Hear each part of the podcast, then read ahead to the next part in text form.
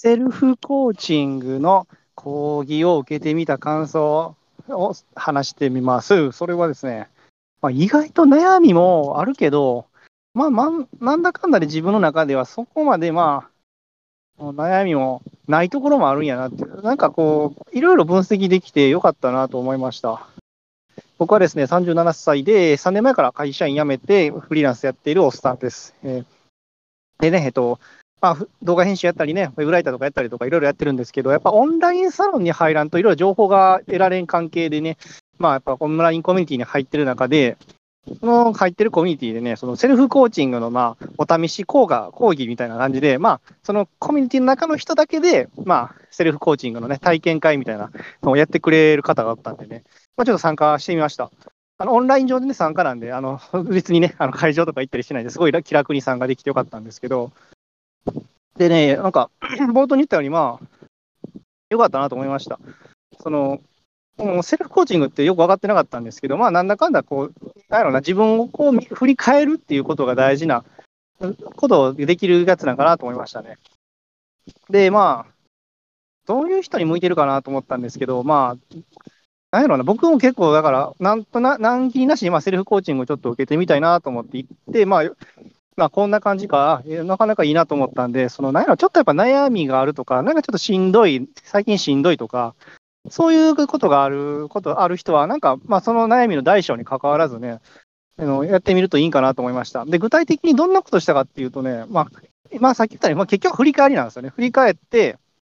で、あなた、これ、その紙に書いてね、で、振り返ってどう思ったかって自分で一回アウトプットしてみるっていう、ほんまね、単純なんですけど、それだけなんですよね。それだけなんやけど、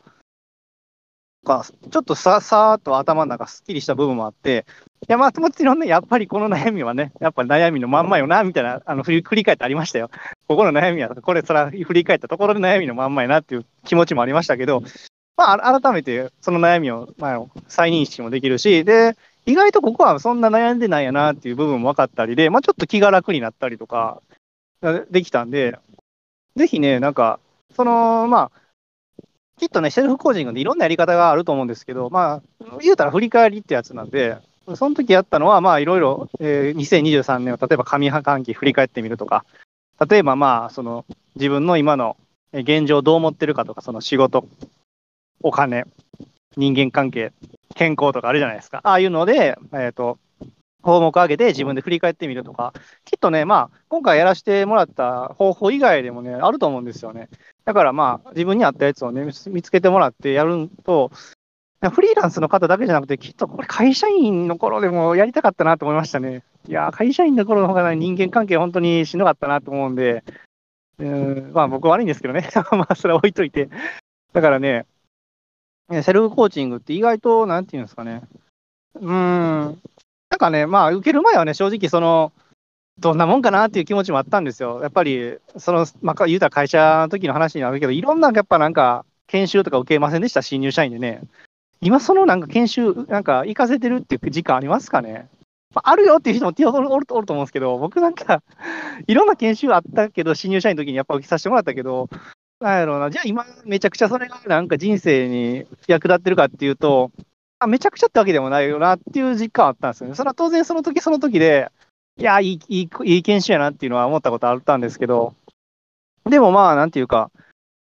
今まさに、その、生きてるっていう研修を会社の時に受けれたっていう感覚はなかったんですね。これは別に、あの、多分僕は会ってな会ってなかったってだけなんで、きっと素晴らしい研修やったと思うんですよ。あの、一緒に受けた同期のね、社員とかもすごい良かったって言ってたんで、と、その当時はね。だから、人それぞれ向いてる、向いてないっていう、多分、こう、なんこう、研修とかね、そういうセルフコーチングとかあると思うんで、いやー、なんか、たまに受けるといいんじゃないかなと思いました。そのやっぱ、どうしてもね、まあ、フリーランス、まあ、会社の人もそうですけど、お金稼がなあかん、お金稼がなあかん、思うじゃないですか。やっぱ焦りの気持ちが出ちゃうんで、うん、一旦ね、そういう振り返るっていう時間を持つことって、あ分かっててもなかなかできないんで、どっかで僕もね、どっかのタイミングで、ちょっと習慣的にやれたらなと思いました。